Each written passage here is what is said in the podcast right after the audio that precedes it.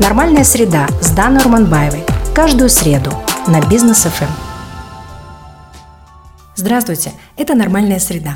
Казахстанцы в эти дни рассержены не на шутку. Дело в весьма объемном сообщении экс-президента России Дмитрия Медведева в социальной сети ВКонтакте, где он назвал нашу страну искусственным государством, нудно напоминая о якобы сомнительном статусе казахстанских северных земель. Как мы знаем, через 10 минут пост был удален, а уже на утро инфлюенсеры поспешили сообщить вперед автора, мол, вероятнее всего это был взлом аккаунта, и далее в соцсетях мы с вами читали сотни однозначных реакций казахстанцев. Этот выпуск нормальной среды не анализ слов политика и не поиск причин и корней ситуации.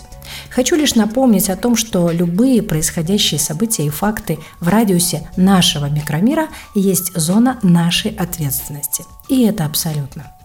Пару лет назад я была истцом в одном мелком, по сути, но масштабном по значимости и важности судебном процессе. Под постом у известного правозащитника мне пришлось вступить в дискуссию с одной гражданкой, которая в текущем комментарии нанесла мне личное оскорбление. Что значит личное? Обратилась ко мне по имени, фамилии и обозвала оскорбительным словом.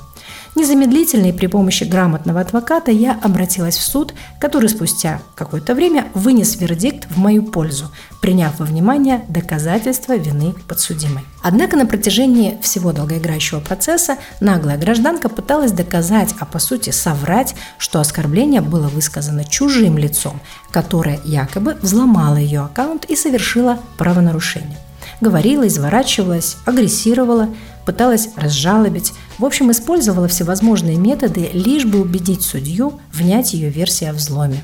Мы внимательно слушали доводы подсудимой и при первой же возможности заявили, ну, допустим, это сделал чужой человек. Ну, допустим, что подсудимая совсем не виновата. А разве мы с вами не несем ответственность за все, что входит, включено прямо или косвенно в наш микромир – примеру, с вашего балкона упадет сосулька на прохожего. Разве не нужно принести извинения пострадавшему человеку? Убеждена, что нужно. Циничным будет выглядеть довод, мол, коммунальные службы виноваты. Виноваты это да, но сосулька упала с вашей территории, и именно поэтому нужно принести извинения. Причина инцидента хоть и косвенно, но связана с вашим микромиром. Или вот еще пример. Несовершеннолетний сын возьмет без спроса родительский автомобиль и снесет соседский забор – Разве родители не обязаны взять ответственность на себя и возместить соседям ущерб? А уже как они разберут ситуацию с сыном, в этом им поможет внутренний семейный кодекс. Мы с вами прочли в эти дни сотни реплик и аналитических материалов от экспертов в социальных сетях по поводу заявления Медведева. И если допустить, что это все же взлом, и экс-президент России ни при чем, так что ему мешает принести извинения всему народу Казахстана за его незащищенный аккаунт, за никудышний секьюрити и за ненадежных копирайтеров? Такой вариант ведь не исключен. Что мешает сказать обратное? В прежней риторике, интонации, с присущим ему пиететом и корректными формулировками. Ну, так, мол, и так, казахстанцы, братья, мне очень жаль, что произошел взлом, но раз это мой аккаунт, то и мне отвечать.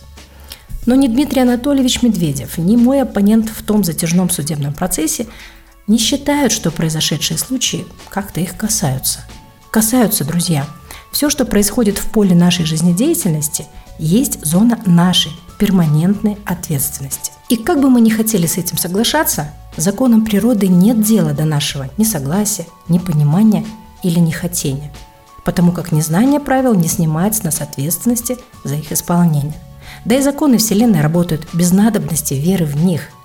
Нормальная среда настоятельно рекомендует полного осмысления и безоговорочного принятия этих правил и законов.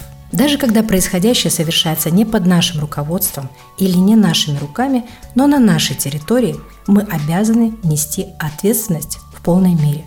Ибо счет на оплату все равно придет, и лучше его опередить. Так сохранится лицо, репутация и будущее. С вами была «Нормальная среда». До встречи через неделю.